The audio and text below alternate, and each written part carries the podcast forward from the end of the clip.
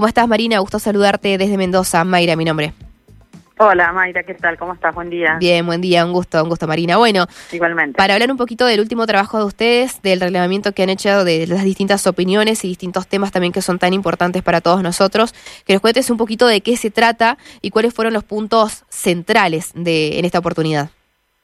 Bueno, eh, es una encuesta nacional que nosotros hacemos todos los meses. Esta la hicimos a finales de marzo, pero la presentamos a, bueno, fines de la semana pasada y en general en todas las encuestas relevamos las, este, las opiniones que hay sobre la política económica, sobre bueno la situación general del país, ¿no? Y por supuesto también en esta encuesta preguntamos por lo que sería la intención de voto. Perfecto. Eh, el dato que es quizás casi imposible, pero es, eh, ¿los encuestados demostraron algún tipo de optimismo en el medio de esta situación? Bueno, mira, Mayra, yo te diría, para contextualizar la respuesta, eh, cuando nosotros preguntamos cómo cree usted que está la situación económica en el país, ocho de cada diez argentinas y argentinas nos dice que la situación económica es mala, ¿no? Em, yo te diría que eh, esto es un patrón que se viene registrando en, las encuestas del último tiempo, ¿no? La gente, eh, todo el bloque de preguntas relacionadas con la situación económica digamos, es muy crítico para el gobierno en términos de, opinión pública, porque allí se concentran las principales demandas que tenemos la, ciudadanía, ¿no? Respecto eh, eh, del gobierno, de la política económica que instrumenta el gobierno, claramente la inflación y el deterioro del poder adquisitivo de los salarios es, eh, constituyen las dos principales preocupaciones, ¿no? Y a partir de ahí, bueno, cuando preguntamos por, este, por, por eso que vos decías, ¿no? Cuando le preguntamos a la gente si cree o tiene esperanzas de que la situación mejore tras las elecciones, te diría que la muestra se reparte casi en, partes iguales entre los que te dicen que tienen mucha esperanza, los que te dicen que tienen poca y los que no saben. Eh, te diría que los más esperanzados son los oficialistas y ya después cuando estamos en, los cuadrantes, digamos, de los opositores moderados o, duros, el, el, patrón de respuesta, digamos, se, invierte y, predomina la, la desesperanza. Claro. Eh, nos decías entonces, tema de inflación es el tema número uno que preocupa a los argentinos. Y si hacemos una especie de ranking, ¿qué otros temas también interesan y bueno, y nada, nos, nos afectan en, en general? Mira, en esta mm, encuesta puntualmente no preguntamos por, ah, por lo que serían las, principales preocupaciones, pero eh, lo que digo, digo, de la inflación y, los salarios, ¿no? El retraso de los salarios a, la inflación son son preocupaciones que se vienen repitiendo mes tras mes. Pero en esta puntualmente no, no preguntamos por, Perfecto. Sí, por, ese, por las, principales preocupaciones. Eh, en cuanto a las imágenes y las intenciones de voto, esto sí estuvo incluido. Si nos contás un poquito acerca de bueno quienes se perfilan para la, eh, la presidencia. Sí, mira, eh, ahí diría, la pregunta que hacemos todos los meses es obviamente por la imagen del presidente. Eh, nosotros en la última medición tenemos al presidente con 67% de imagen eh, negativa, 30 de positiva, su imagen negativa es la, eh, digamos, constituye el, nivel más bajo de toda la serie que se inicia de 2019.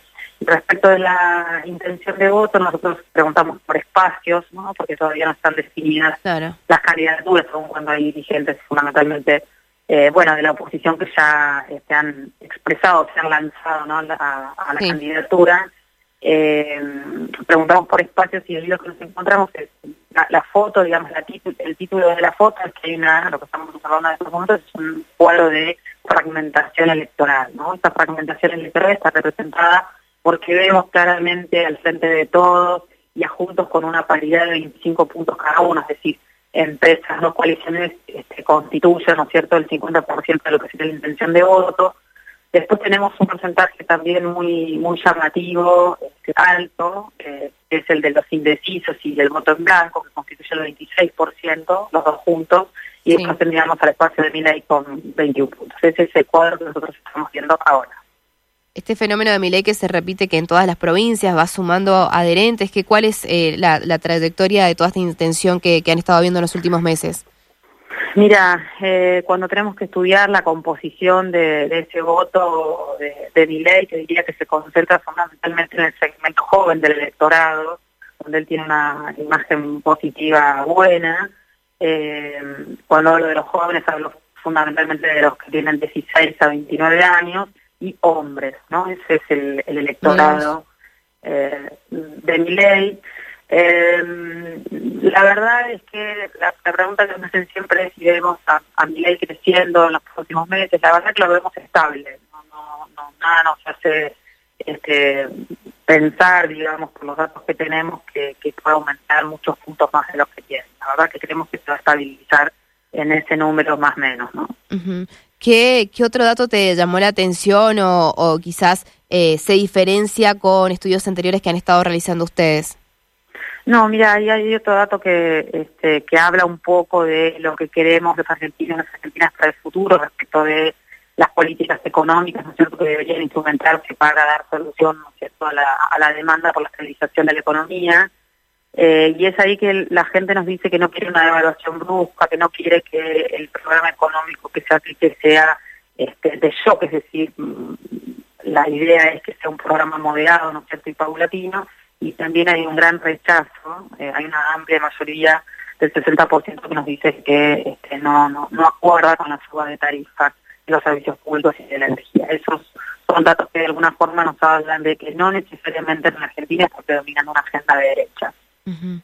Según entonces los datos que ustedes están observando, eh, más allá de, digamos, de las críticas al actual sistema económico y bueno, todo lo que se está atravesando, por, Juntos por el Cambio no, no tendría eh, o no crecería al ritmo de ese descontento, digamos, no captaría toda esa cantidad de votos. No estamos viendo que efectivamente la, coalición opositora pueda capitalizar el gran descontento social, enojo, si querés, también en una buena parte eh, del electorado. No vemos que, pueda capitalizar este, eso fundamentalmente porque también está atravesando su propio interno, ¿no es cierto? Y sus líderes este, están disputando hoy, vale la redundancia, liderazgo dentro del, propio espacio, ¿no? Eh, insisto, la foto de hoy es que no vemos que se ha podido capitalizar el gran descontento social. Claro. Eh, ¿Te parece, muchos hablan ¿no? de, esta posición antigrieta o estas nuevas alianzas que suman a varios frentes entre sí para eh, captar quizás esos votos del descontento, como por ejemplo lo que pasó en Neuquén, en Río Negro? ¿Qué, qué observaciones tenés de lo que estuvo ocurriendo eh, ayer? Mira, no puedo hablar demasiado del proceso electoral en, en Neuquén porque nosotros no estuvimos haciendo mediciones. Lo único que te podría decir es que digamos, cada provincia, ¿no es cierto?, vive su propia realidad este, política y, eso, digamos, no, habría que trasladarlo a unas lecturas, ¿no es cierto?, no, habría que extrapolarlo a, nivel nacional, donde nosotros claramente vemos, insisto, el, juego de estas dos grandes coaliciones con, eh, digo, frente de todos juntos por el cambio, con una pregunta ahí en el horizonte y esa pregunta tiene que ver con que si bueno, mientras más nos acerquemos a la fecha electoral, al momento electoral, la eh, elección se va a polarizar entre estas dos grandes coaliciones, como viene sucediendo en el resto de la región, ¿no? Bueno, es una pregunta, un interrogante que nosotros tenemos hasta hasta el momento, si va a haber, si va a haber o no polarización entre las dos grandes coaliciones. Marina, eh, consultarte este estudio de opinión que ustedes hicieron, ¿de qué manera lo realizan? ¿Fueron por cada una de las provincias eh, a nivel macro? ¿Cómo es el trabajo de ustedes?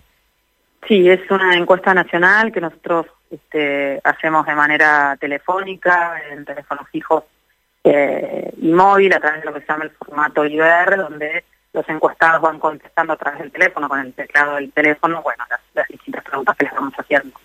Eh, ¿Notás que hay interés del ciudadano por la política en medio de todo esto que estamos hablando? Bueno, te diría ahí que en una parte de, la ciudadanía, insisto, eh, importante, hay no solamente hay un enojo, ¿no es cierto?, de, la ciudadanía con el sistema político, sino además un alejamiento, ¿no es cierto?, hacia la política, y eso se explica fundamentalmente por el gran desánimo que hay por, bueno, por la irresolución, te diría, de, de la situación económica. Toda la cuestión económica, la verdad, que nos está atravesando desde hace mucho tiempo.